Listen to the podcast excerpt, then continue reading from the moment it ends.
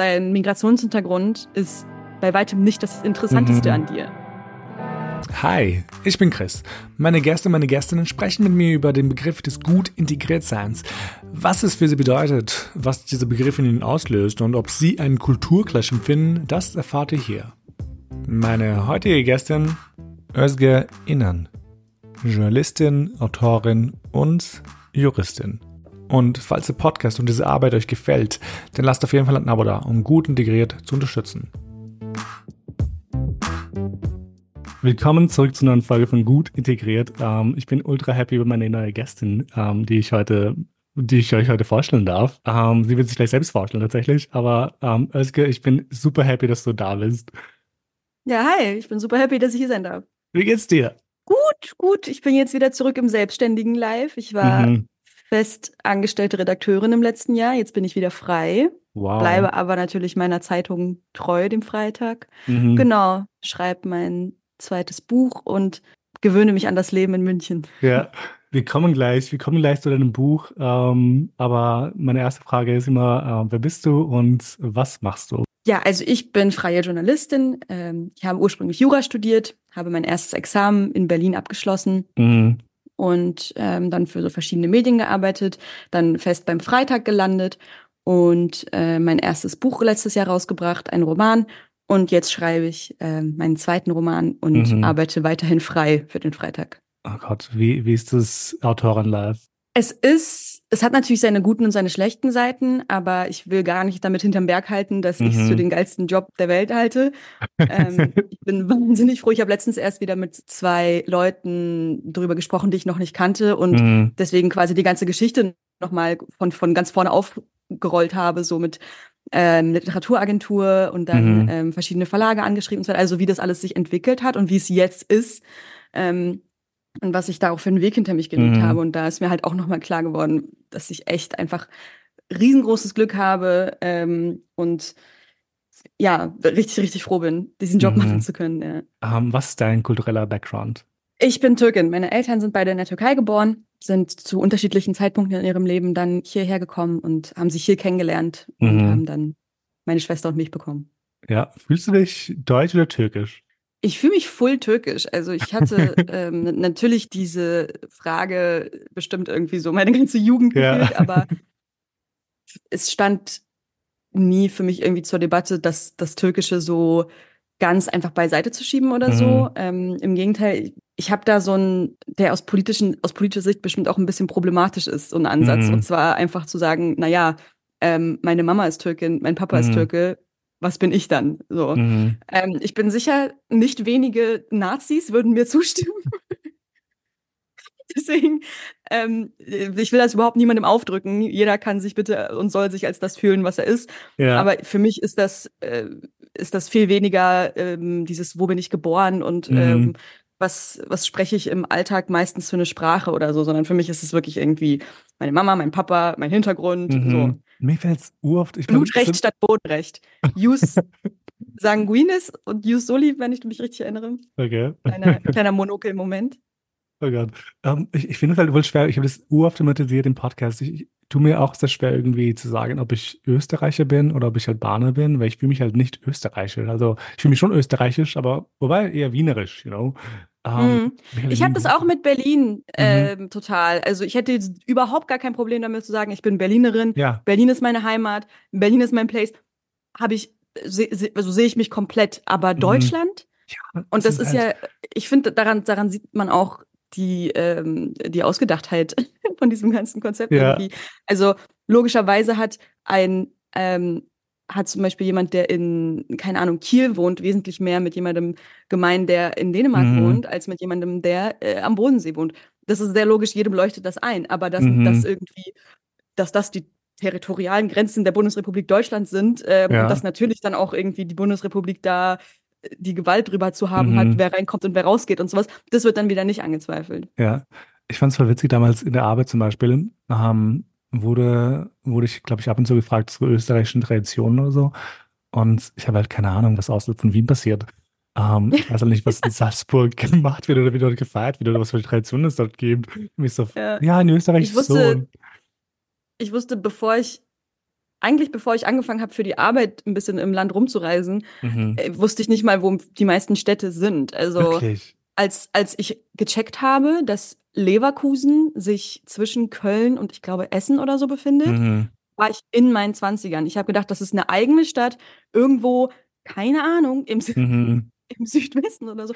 Oder auch sowas wie, wo ist Ulm oder so. Ulm ja. hätte halt wirklich, die längste Zeit meines Lebens hätte Ulm genauso gut neben Hamburg sein können, wie mhm. äh, neben Leipzig, wie neben Stuttgart. Also es ist, ähm, es ist schon auch peinlich. Nach einer Weile ja. hört es auch auf, kultig zu sein, finde ich. Ja. Wenn man so in seinen 20ern ist, so wie ich damals, und so immer noch so dieses so, mir egal, wo irgendwas ist, ich komme aus Berlin. So halt wie so ein Ami im Prinzip. Deswegen, deswegen hassen deutsche Berliner. Mhm.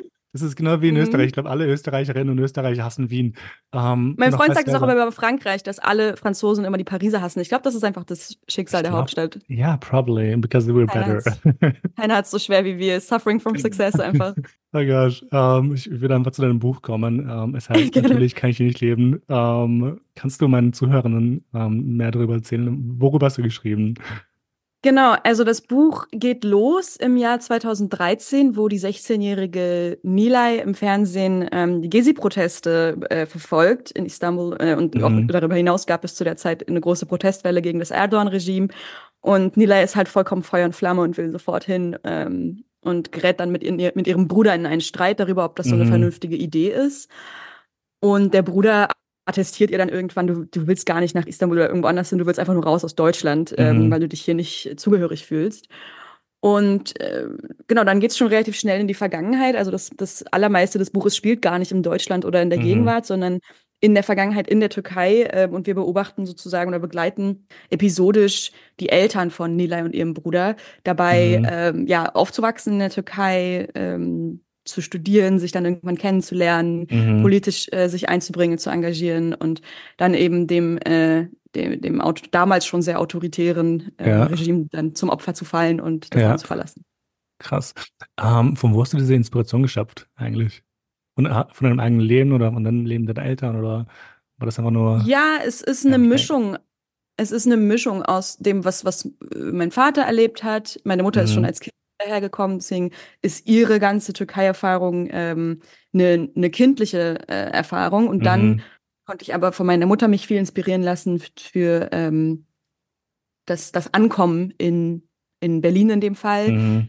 Ähm, und genau, äh, das, das in der Türkei selbst, also das sind alles so die Geschichten, mit denen ich aufgewachsen bin. Mhm. Ich bin mhm. aufgewachsen in einem, äh, ich bin hineingeboren worden sozusagen in einen Freundeskreis, der mhm. wahnsinnig politisch ist und war.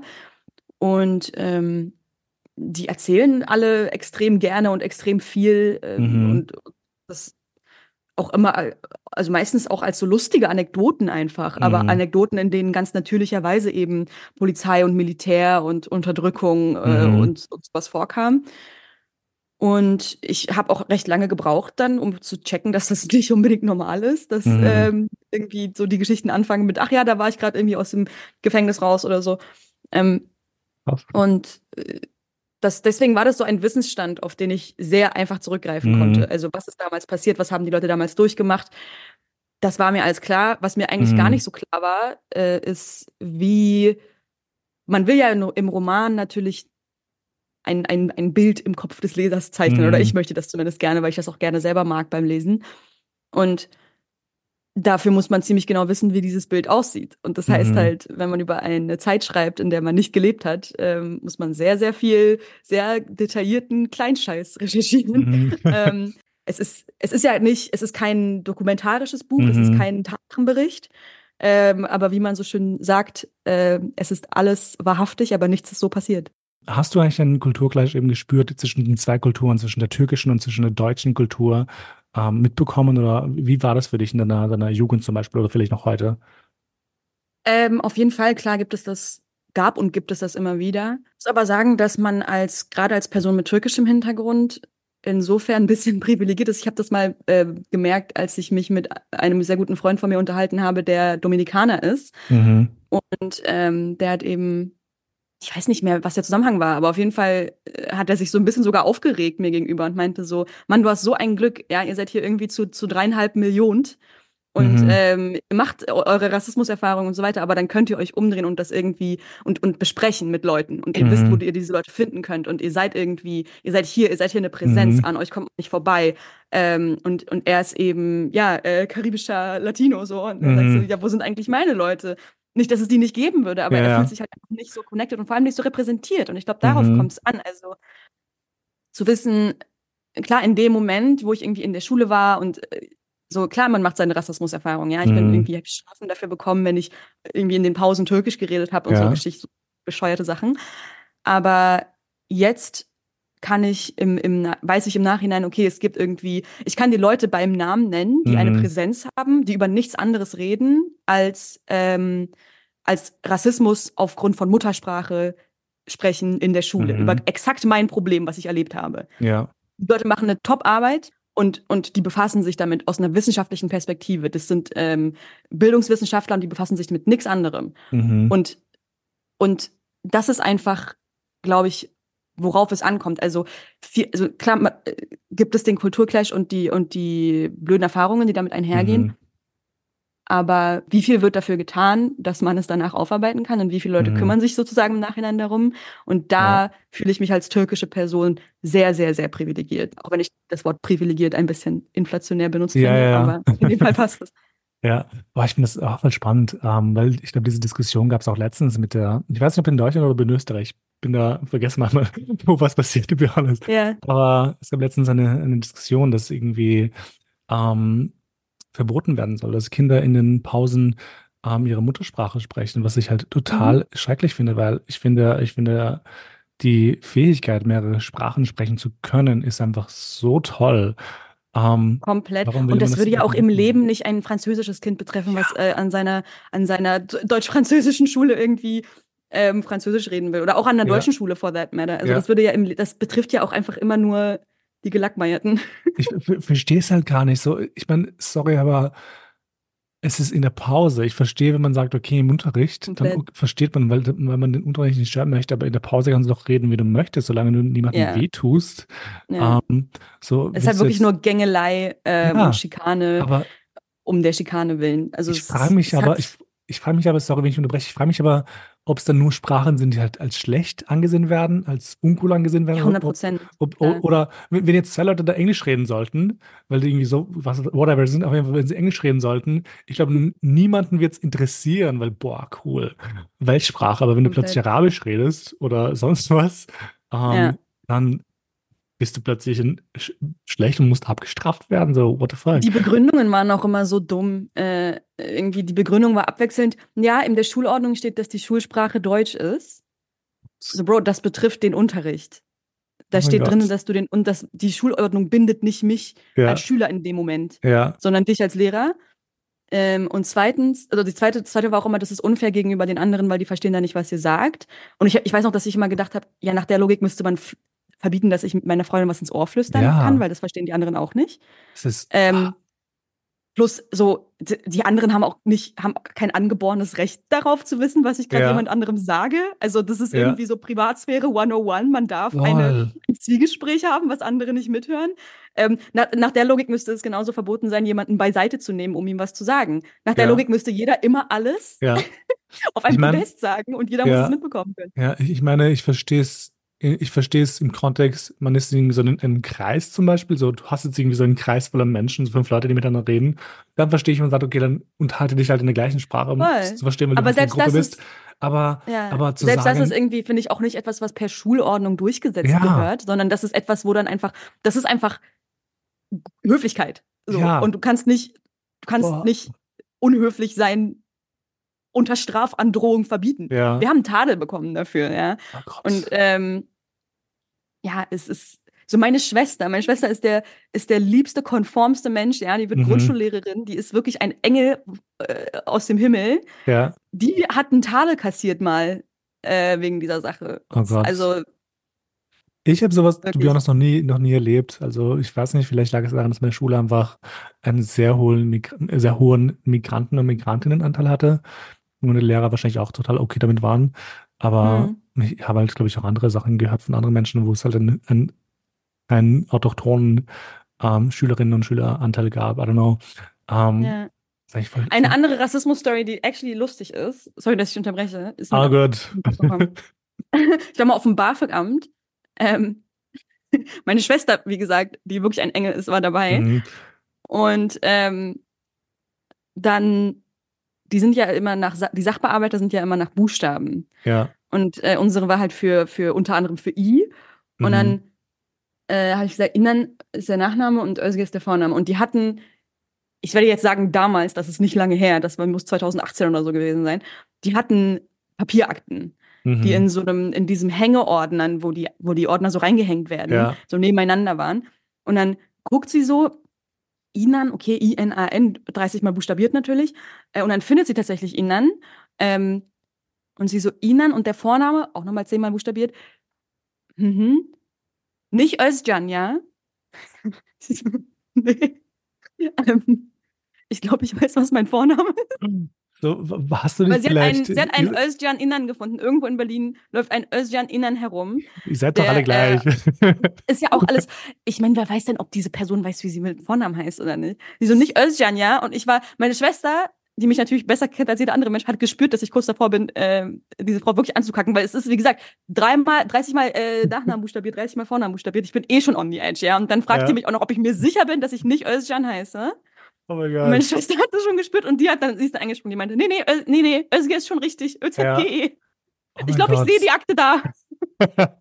ja, und dann meine Schwester für diese Frau ihre Akte gefunden. Wie also meine, schlimm. Ihren Job gemacht.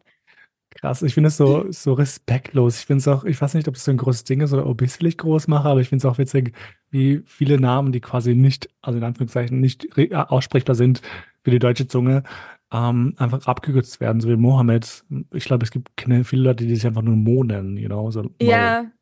Ja, ähm, ich meine, vielleicht halt finden die Leute das auch selber cooler. Ich glaube, wenn ich Mohammed heißen würde, fände ich Mo auch cooler. Ja. Ähm, aber ja, klar, äh, was ich schade finde, ist, wenn ich sehe, die Leute kürzen schon bei ihrer Vorstellung nur deshalb ja. den Namen ab. Ich finde, man spürt es ja so ein bisschen ja. auch allein da, daran, wie stellt man sich einem Deutschen vor, wie stellt man sich vielleicht einem äh, Landsmann vor, so. Ja. Ähm, ich hatte mal sogar eine, eine ziemliche Diskussion auch äh, auf Twitter damals, weil ich irgendwie gesagt habe, was ist eigentlich mit Ausländern los, die, hä? Twitter-Files. ja. Ähm, was ist eigentlich mit Ausländern, die irgendwie, keine Ahnung, äh, wenn ich jetzt Özcan heißen würde, die sich so schon beim, sich schon so vorstellen und sagen, hi, mein Name ist Özcan oder sowas, ne? Mhm.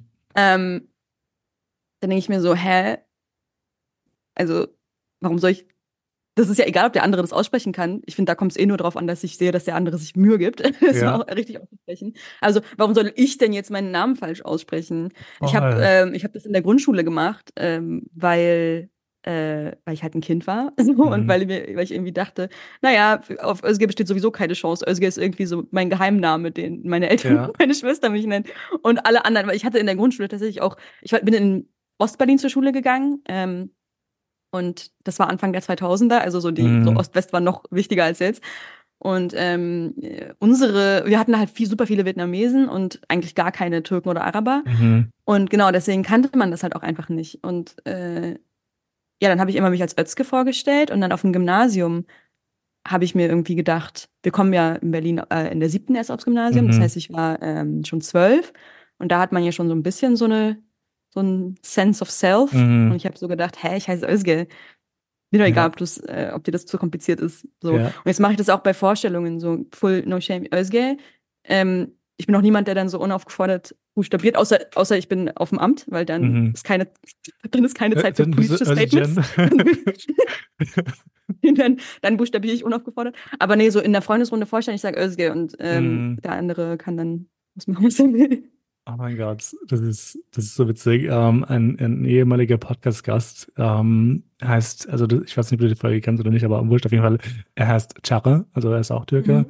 Ähm, und ich glaube, er meinte, dass er sich halt früher einfach als Chagri vorgestellt hat, ähm, mhm. weil, weil das einfach viel einfacher war für die meisten. Mhm. Und ähm, mhm. Boah, Chade ist aber auch gemein. Da muss ich auch sagen an die Eltern, ihr Lieben. Also ein Ch, ein G mit Strich oben Ö. und ein Ö am Ende. Ja. Muss man seinem Kind, wenn man in Deutschland wohnt, jetzt auch nicht unbedingt antun, aber ey. Jeder wie er will und so weiter, ne? Aber ja. Ich finde, da sind aber auch die, da sind aber auch die Türken wieder so köstlich, dass sie, ähm, die, dass sie halt wirklich Zero Fucks geben. Also ja. ich wir haben, äh, es gibt den, den wunderschönen Namen Buse im mhm. Türkischen, was ähm, so Küsschen bedeutet. Und ähm, es ist auf Deutsch heißt es Buse. Ja. Und, ich, und es gibt Menschen, die fully des Deutschen mächtig sind, in Deutschland ein Kind bekommen und es Buse nennen, weil es ein süßer, na, es ist ein super ja. süßer Name. Ja. Aber so, Bro, ähm, Aber es gibt auch Albaner und Albanerinnen, die nennen ihre Kinder, also ihr Kind oder ihr Mädchen Heroina und das ist halt mhm. Heldin auf Albanisch. Um, Super Hero schön, aber so, Girl, aber, bitte, denk bitte mit. Das arme Kind. Ja, ja aber Kinder die geben halt keinen Fick. Ich glaube, dass das auch was Kulturelles ist.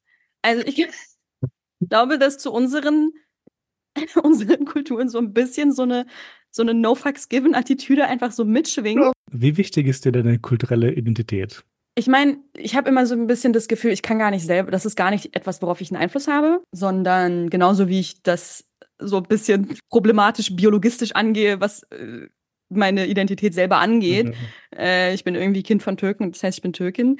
Genauso denke ich mir, naja, ob ich jetzt da super viel Wert drauf lege oder nicht, es wird immer eine Rolle spielen. Also mhm. äh, ich habe das beim, das ist mal das Beispiel, was ich über das Erdbeben, was jetzt ein Jahr her ist. Mhm. Ähm, ich finde da zum Beispiel, äh, du kannst nicht entscheiden, ob dir das nahe geht, sondern das wird dir einfach nahe gehen. Mhm. Und ähm, ich kann sagen, das ist mir irgendwie nicht wichtig und das ist sowieso alles ausgedacht und das ist ja auch meine politische Überzeugung. Ähm, die Nation ist ausgedacht, aber die Kultur ist eben nicht ausgedacht. Die Kultur ja. existiert durchaus. Und wir bemerken sie in solchen Unterschieden wie, wie sieht Friedrichshain aus und wie sieht Kreuzberg aus. Ähm, und deswegen würde ich auf die Frage antworten, immer so wichtig, wie die aktuelle Situation es von mir erfordert mhm. oder auch nicht erfordert. Ja. Aber ich bin auf jeden Fall, ich schäme mich überhaupt nicht dafür und ich, ich und vor allem schäme ich mich auch nicht dafür, bestimmte Sachen einfach damit zu begründen. Mhm. Das ist, glaube ich, etwas, was gerade unter Linken erfordert, das so ein bisschen Eier. Ähm, weil dann gerne mal, hä, was soll das denn heißen? Aber sind doch nicht alle so. Aber hä, mhm. aber jeder ist doch individuell und sowas. Ähm, aber ich habe inzwischen gelernt, einfach mal zu sagen, so, nee, das ist ein Kulturunterschied. Mhm. In, in Momenten, wo die Leute damit nicht rechnen. So. Mhm. Ähm, Gerade wenn es um Familie geht oder so, ähm, bei der Frage, oh, ich hatte das früher, meine ganze Jugend verging da mit Thema Kulturclash, ne? Mhm. Bei der Frage, wann lernen meine Eltern meinen Freund kennen? Ähm, und das war denen immer, hat denen immer viel zu lange gedauert. Und auch alle in meinem Umfeld waren immer so, hä, du bist seit einem halben Jahr mit ihm zusammen, deine Eltern kennen ihn noch nicht, what? Mhm. Und so. Mhm. Und in solchen Momenten einfach ganz selbstbewusst zu sagen, pass auf, wir sind Kanaken. das dauert bei uns länger. Period. Ja. Das kannst du verstehen oder nicht, das kannst du komisch finden oder nicht, aber das ist so. Und ich muss mich dafür nicht rechtfertigen. Ja. Ähm, das muss man erstmal lernen. Und das ist schwer, wenn du halt irgendwie 16 oder 17 oder 18 bist und, ja. und eigentlich gerne halt einfach so sein willst aber, wie die anderen. Aber wir haben doch 2022 oder 23 oder 24. Vor allem, du bist doch volljährig. Und ich so, Girl, du kennst meinen Vater nicht. du bist oh doch volljährig, du kannst doch machen, was du willst. Ja, ja. Ähm, das ist halt irgendwie so ein Ding, glaube ich, ähm, dass man halt den Eltern nicht zu viel sagen kann, ähm, vor allem was Beziehungen angeht zum Beispiel, ähm, weil ich kenne es halt von Bekannten oder selbst auch bei uns. Ich glaube, wenn du den Eltern deinen Partner, deine Partnerin vorstellst, musst du heiraten. Genau. zumindest, ist es irgendwie so gern gesehen. Ich glaube sogar, also ich, überlege mich gerade, ich glaube, eine Freundin von mir, ich glaube, die haben sich jetzt verlobt. Shoutout, by the way, falls du das anhörst. Um, ähm, und ich glaube, die lernen Herzlichen Glückwunsch. Ich glaube, die lernen erst jetzt die Eltern kennen, weil es erst jetzt ist. Ja, normal. ja. Nee, voll. Also, meine Eltern sind halt in, in, in der Hinsicht zum Glück etwas liberaler, aber da galt auch oder gilt auch immer noch. Also, es wird jetzt hier nicht irgendwie am zweiten Tag ja. direkt, oh, das sind übrigens meine Eltern. Einfach weil das, weil dann, weil dann so eine Art von Beliebigkeit reinkommt, die halt wirklich einfach nicht zu unserer Vorstellung davon passt, was ja. eine Familie ist. Ja. Weil es ist nämlich auch, und die, die positive Seite der Medaille ist nämlich auch, wenn mein Freund erstmal in, den, in die Familie irgendwie integriert ist und, und vorgestellt wurde, dann ist er halt auch einfach so der zweite Sohn ja. nach dem Freund meiner Schwester. Und die gehen dann halt auch entsprechend mit ihm um, mhm. beziehen ihn alles mit ein. Er kriegt dann irgendwie auch äh, sein, sein kleines Extrageschenk ähm, ja. an unserer, an unserer Weihnachts-Alibi-Feier, die wir an Silvester feiern. Ähm, und ja, also das, das ist dann halt einfach eine Selbstverständlichkeit. Mhm. Und das ist wiederum etwas, was dann vielleicht in, in vielen, nicht allen, aber in vielen deutschen ja. Familien wiederum nicht der Fall ist. Wenn du jetzt nachdenken müsstest, was ist deine größte Allmann-Eigenschaft? Bevor du antwortest, by the way, mir ist gerade aufgefallen, meine größte Allmann-Eigenschaft ist, ich habe gerade die ganze Zeit dieses eine Silbermond-Lied im Kopf. Ähm, dieses Ich bereue nichts. Oder ich weiß nicht, es geht. Ja. Ich will es nicht weiter singen, weil ich habe Angst, verklagt zu werden. Meine größte Allmann-Eigenschaft wäre dann wahrscheinlich spiegelbildlich, dass ich extrem schnell und extrem skrupellos auf das Gesetz TM verweise ich hatte gestern einen Handwerker hier, mhm. einen Techniker, und der sollte die äh, Wasserstände und sowas ablesen. Und dann hat er gesagt, sein Gerät geht nicht. Und er musste irgendwie warten, bis sein Gerät mhm. irgendwie wieder ähm, funktioniert und die Wasserstände dann irgendwie abcheckt und so. Und ich habe ganz, ganz in Ruhe meine Wäsche zusammengefaltet und dann sagt er so, ähm, ja, ja, weil sonst äh, wird das alles geschätzt, die Wasserstände, wenn ich hier das jetzt mhm. nicht eintragen kann. Und ich so, hm, okay, äh, whatever. Und dann habe ich irgendwie so gesagt, ja, ist mir jetzt, ist mir nicht, äh, ich zahle es ja nicht. Und er so, naja, doch schon. Und ich so, nee, ähm, wenn das an ihrem Gerät am Ende lag, Sie haben mir das gerade gesagt, ich weiß das jetzt, Sie wissen das, ähm, dann, dann muss ich das nicht bezahlen. Ich muss nur das bezahlen, was ich verbraucht habe, nach wie vor. Und äh, keine Ahnung, im Nachhinein habe ich mir so ein bisschen gedacht, who gives a shit? Sowieso wartet er, bis sein Gerät wieder geht. Sowieso, ja.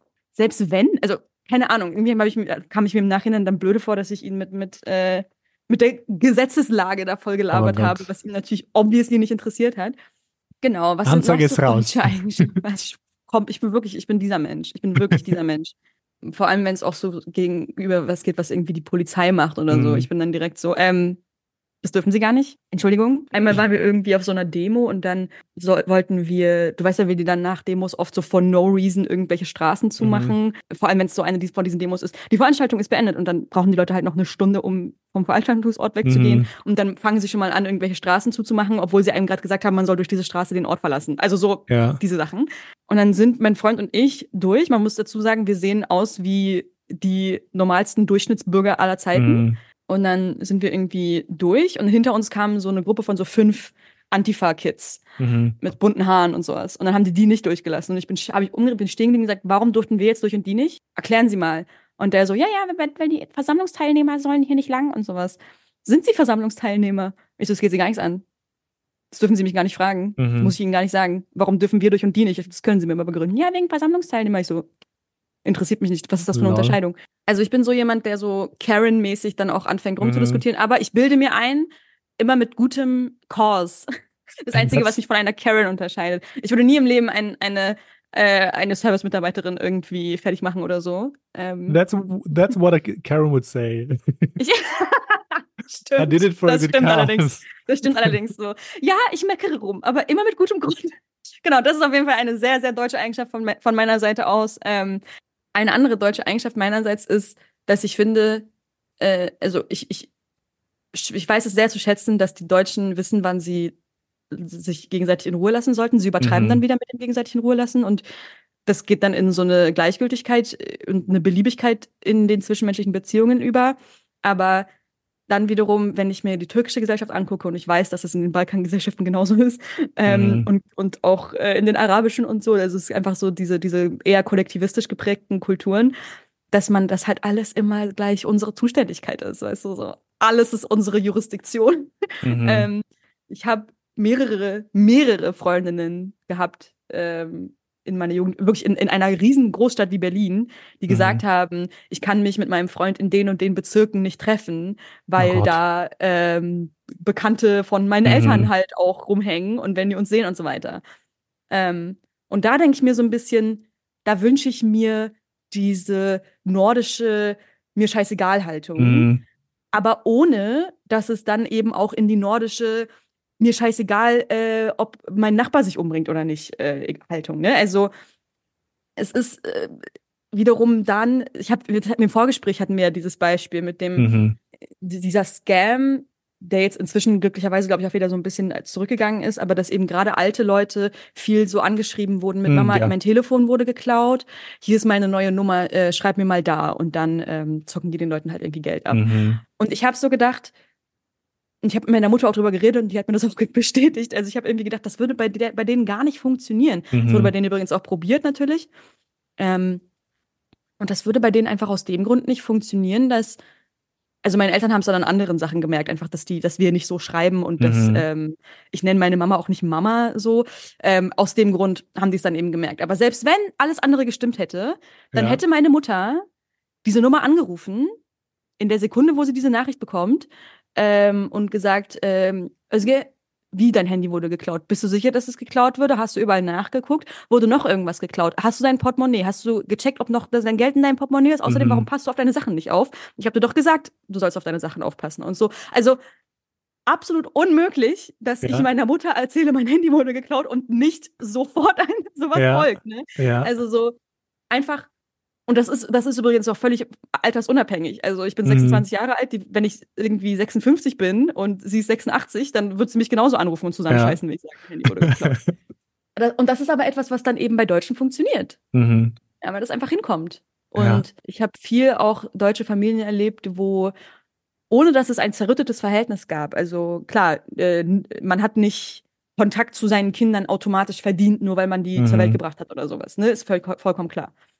Aber ich habe wirklich Familien erlebt, wo ich auch so gut Insight drin hatte, wo ich wusste, okay, da ist nichts riesengroßes vorgefallen. Mhm. Ähm, sondern die haben einfach ein kühles Verhältnis for no reason. Und dann wird so alle drei Monate irgendwie telefoniert und das mhm. Telefongespräch klingt wie, äh, als würden sich zwei, ähm, zwei Arbeitskollegen unterhalten, die ja. gerade aus, aus, Versehen sich an der Kaffeemaschine getroffen haben und jetzt Smalltalk halten müssen. Ich, äh, ja, was ich spannend finde, ich habe das Gefühl, ich weiß nicht, wie dein Verhältnis beispielsweise mit deiner Mutter ist, aber ich habe von anderen Leuten, die eben autochton Deutsch sind zum Beispiel, äh, mitbekommen, dass sie mit ihren Eltern voll offen reden über ihre Beziehungen, über ihre Partynächte zum Beispiel. Mm.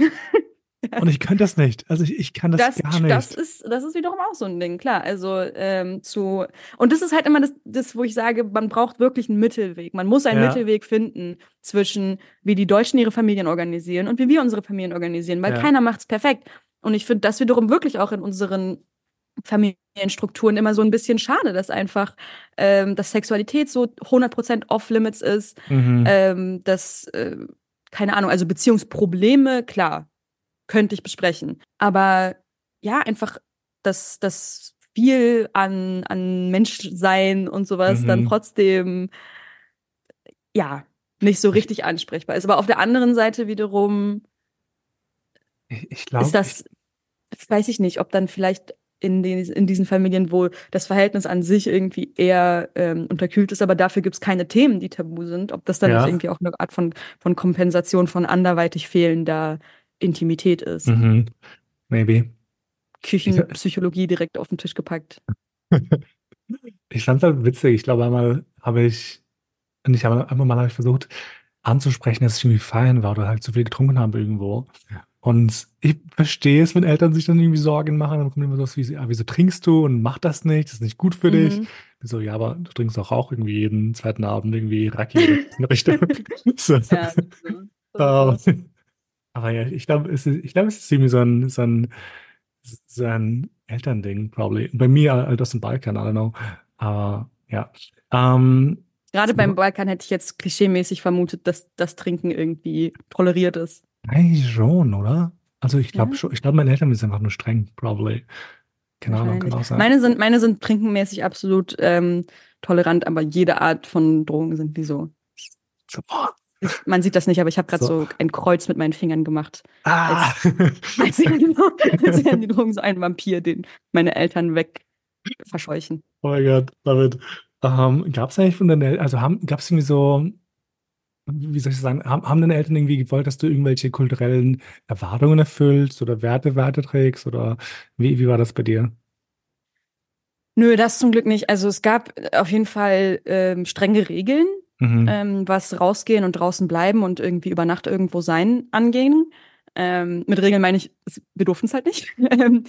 Aber äh, und wenn man halt abends rausging, dann brauchte man irgendwie einen triftigen Grund, ne? So Klassiker.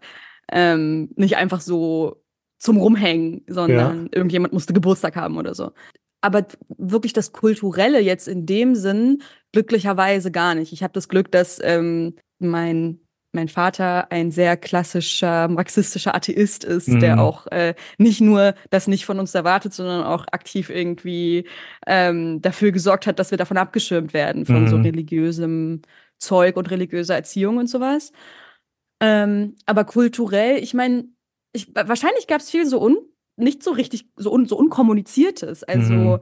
ähm, wo, wo die jetzt vielleicht selber auch gar nicht sagen würden, das hat jetzt unbedingt mit unserer Kultur zu tun oder so. Aber wenn ich, also definitiv, wenn ich jetzt zu meinen Eltern gehe und sage, hey, ich mache jetzt OnlyFans, ähm, dann wäre dann natürlich die Hölle los. Absolut.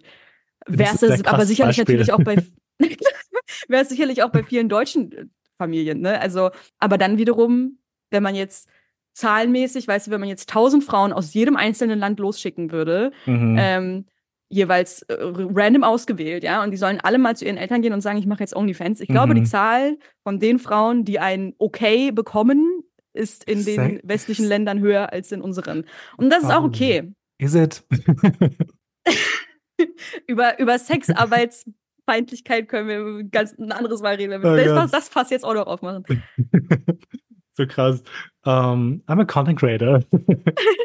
so was machst du eigentlich? Um, I do contents. Was, was, ein, was ein sehr großes Thema von diesem Podcast ist, ist eben der Name gut integriert.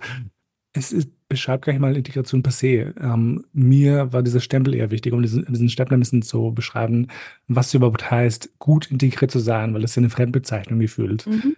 Ähm, hast du mal diesen Stempel ähm, aufgedrückt bekommen und falls ja, wie war das für dich? Ähm, ja, klar. Also teilweise von Lehrern, teilweise dann von wohlmeinenden Freunden, die so mir so mhm. Sätze gesagt haben wie, du bist deutscher als ich oder so. Ähm, ich habe das Boah. immer empfunden als ich habe das immer empfunden als da versucht mir jemand ein Kompliment zu machen mhm. und checkt überhaupt nicht, was für eine Logik er damit bedient, irgendwie zu sagen, also als mit so einem mit so einem Gönnergestus jemandem zu sagen, ja, du bist total deutsch, mhm. natürlich. Also was da was das was dahinter eigentlich steckt, ne, was man damit alles noch sagt. Ähm, du bist nicht einer von diesen Ausländern. Du bist deutsch. Du bist deutscher du bist, als ich. So. Du bist besser als die anderen. Ja, genau, genau. Ähm, das ist natürlich das ist halt das, was man mit so unbewusstem Rassismus meint. Ja. Aber ich würde ich habe es dann auch genauso angesprochen und gesagt, so, mhm. ich finde das rassistisch, was du gerade sagst. Ja. Und das muss man, da muss man auch, finde ich, die, den Mut dazu finden. Aber ich glaube, dass wie integriert man rüberkommt, viel weniger damit zu tun hat, wie man sich kulturell verhält oder so, mhm. sondern viel mehr mit Klasse. Ähm, und obwohl wir ähm, echt immer wenig Geld hatten, weil meine Mutter Alleinverdienerin ist, mhm. ähm, habe ich äh, das Glück, dass meine Eltern Akademiker sind und ich deswegen, mhm. obwohl wir wenig Geld hatten und haben, trotzdem sehr genau weiß, ähm, wie man sich in bestimmten Kreisen verhält, so mhm. und wie man mit, wie man zum Beispiel auf dem Amt mit den Leuten da zu reden hat und so mhm. weiter. Generell auch einfach die Tatsache, dass so, also ich habe das Gefühl, von der Tatsache, dass meine Eltern studiert haben und auch keine, kein, keine großen mentalen äh, Probleme oder sowas haben, mhm. habe ich unfassbar viel mehr profitiert als von irgendeinem kulturellen Ding jemals. Mhm. Und deswegen, ja. also ich glaube, dass, dass das auch vor so rassistischen Ausfällen in gewisser Weise schützt. Mhm. Ähm, nicht religiös zu sein schützt, weil wäre ich jetzt, hätte ich jetzt ein Kopftuch, ähm, mhm. dann wäre das wieder eine ganz andere Frage. Ähm, es schützt, wie gesagt, wenn man, ich, ich sehe ja auch aus, wie ich aussehe. Also mhm. wir kommen aus dem Westen der Türkei. Ähm, ich bin sehr weiß. Man denkt, ich wäre eine Deutsche, ich habe keinen Akzent. Mhm. Ähm, alle diese Sachen spielen mit rein, aber eben all das könnte halt wegfallen und ich hätte trotzdem diesen akademischen Hintergrund und mhm. ich wäre trotzdem, ich wäre allein dadurch, glaube ich, schon vor sehr viel Scheiß einfach geschützt. Mhm. Ähm, und was mich auch an so an, am aktuellen Rassismusdiskurs so ein bisschen stört, ist, dass das halt total unter den Tisch fällt. Also mhm. es wird super viel geguckt, wie gesagt, auf Kultur und auf, ähm, auf die Unterschiede und die Gemeinsamkeiten und die, ähm, die Errungenschaften und sowas. Und da, da wird aber eben ein, ein, da werden halt Leute wie ich in den Blick genommen. Mhm. Also da werden Leute in den Blick genommen, die, ähm, die die Sprache sprechen, die einen Schulabschluss haben, die mhm. ähm, hier geboren sind, die keine Probleme mit der Ausländerbehörde haben, die auch übrigens keine Probleme mit der Polizei haben. Mhm. Ähm, ne, wie in dem Beispiel, also äh, was ich von mit der Demo gebracht habe. Da wird dann halt unsere oder, oder von, von Leuten wie mir quasi unsere Stellung im Konkurrenzkampf um bestimmte Ressourcen.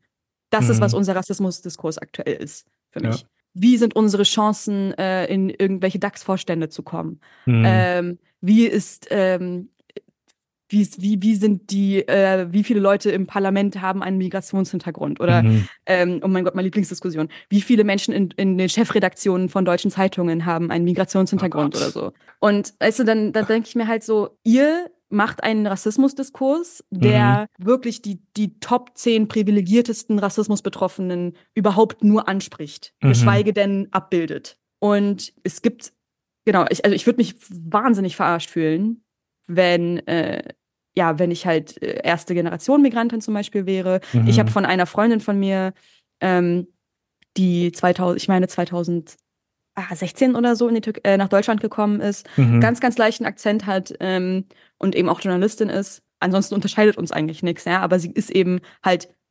sozusagen neu in Deutschland mhm. und die hat von äh, die hat eine Absage bekommen von einer guten Zeitung. Sie ist eine fantastische Journalistin und mhm. sie hat mhm. mir erzählt, sie hat eine Absage bekommen von einer Zeitung mit der Begründung, ja Deutsch ist ja nicht ihre Muttersprache. Also erstens das illegal mhm. und hier kommt wieder meine deutsche Seite, das ist illegal. Zweitens ähm, ist das auch einfach etwas, was mir nie passieren würde. Mhm. Weil Deutsch meine Muttersprache ist, genauso wie Türkisch. Ja.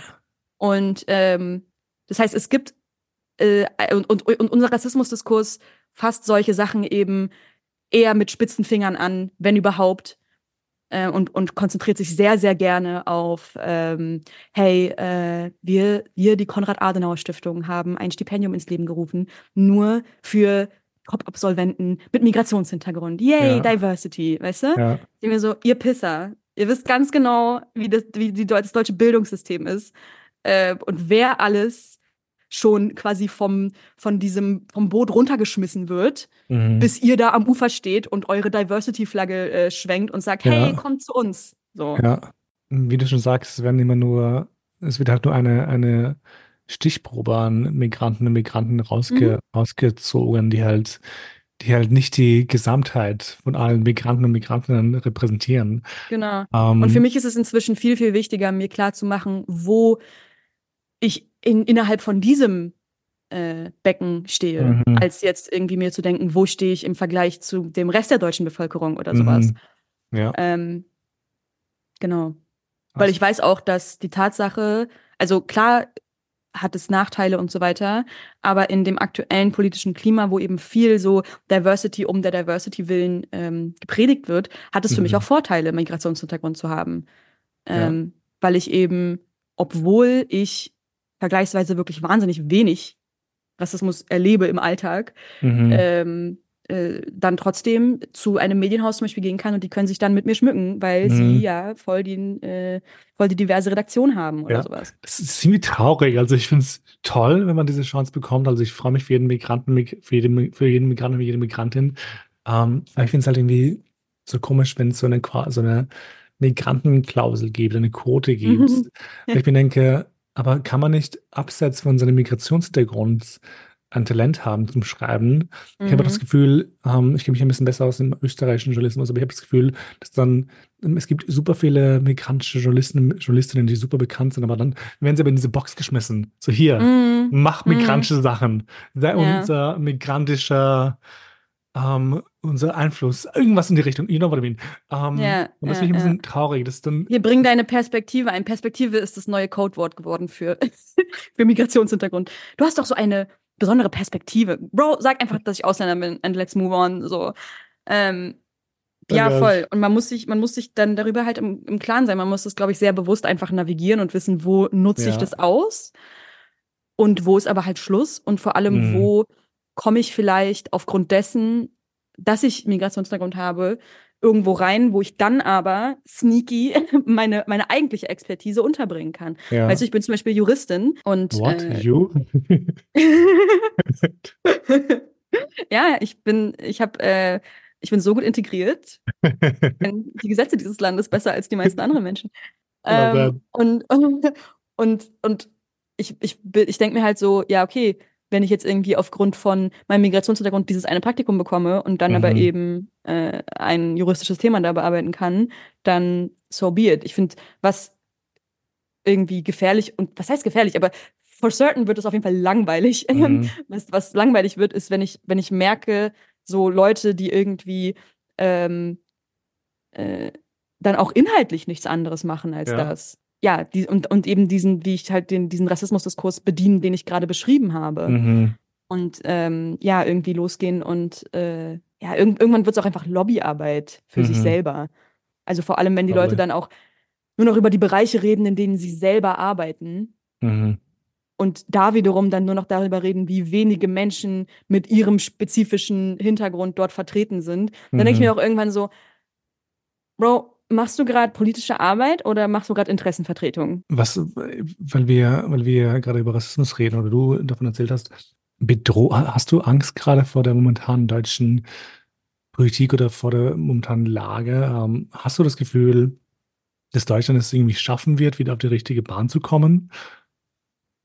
Also auf sowas, finde ich, muss man immer mit Ja antworten, weil so, ja. was ist die Alternative? Die Alternative ist mir zu düster, um mich damit groß zu befassen. Ähm, also ja, klar, klar wird alles wieder gut. Aber bis es wieder gut wird, müssen wir uns die Frage stellen, mhm. verbringen wir die Zeit, bis es wieder gut wird, vielleicht lieber in Kanada. Ähm, nee, also ja klar, äh, macht es Angst. Und das macht sogar auch mir Angst, auch wenn ich weiß, ich bin noch, also bis ich dran bin, sind sehr, sehr mhm. viele andere Leute als erstes dran. Aber ich sehe auch, diese Leute sind bereits jetzt mehr dran, als sie vor zehn Jahren dran waren. Ja.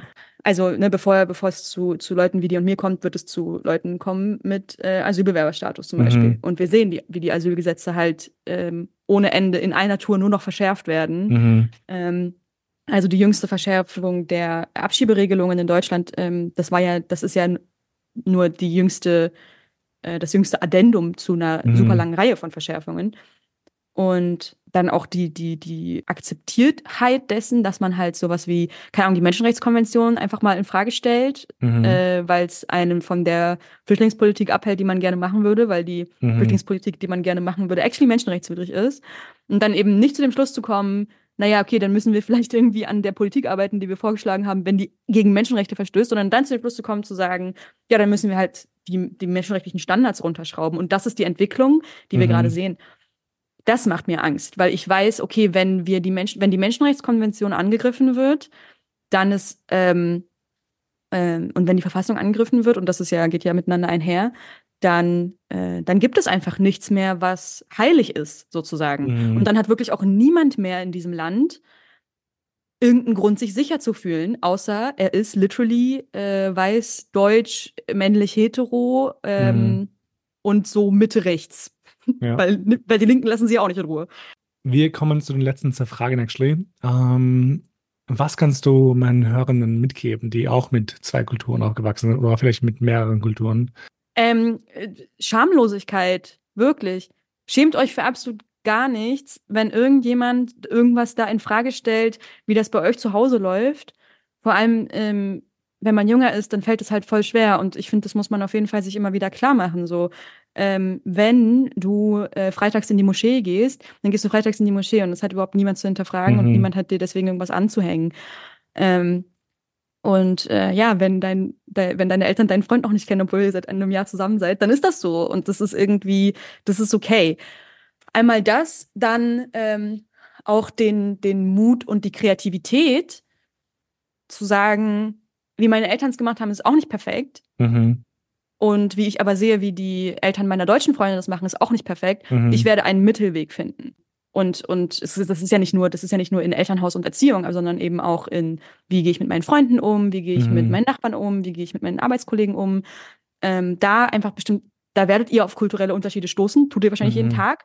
Und dann eben zu sagen, ich mache das jetzt auf meine Art und ich mixe das jetzt einfach, weil das ist nämlich, das klingt jetzt ein bisschen spirituell, aber das ist nämlich das Geschenk daran. Mhm. Ähm, wir haben also super viele Menschen, die 80 oder was Prozent, die keinen Migrationshintergrund haben in Deutschland, haben das nicht, die, die kennen das nicht, die kennen nur genau eine Seite des Menschseins. Mhm. Ähm, und ihr kennt zwei verschiedene. Und das ist einfach mega geil und hat wahnsinnig viele Vorteile, die man Voll. alle nutzen darf. Auf jeden Fall. Ich finde es aber auch schön, ich meine, ich sage das so oft im Podcast, Kultur entsteht ja nur durch, durch, durch, durch Wandel, you know? Mhm. So, obviously tut man neue Traditionen bilden, etc. Und ich glaube, unsere Generation ähm, hat das nochmal wie soll ich sagen, verstärkter, weil wir einfach mit so vielen verschiedenen Menschen groß geworden sind, so viele Eindrücke bekommen und man halt so vieles mhm. mitnimmt und dann neue Dinge gestaltet und einfach neue, neue Verhaltensmuster irgendwie bildet. Ich finde das eigentlich voll schön. Also ich freue, ich finde Kultur ist toll, also Vielfalt. Ja.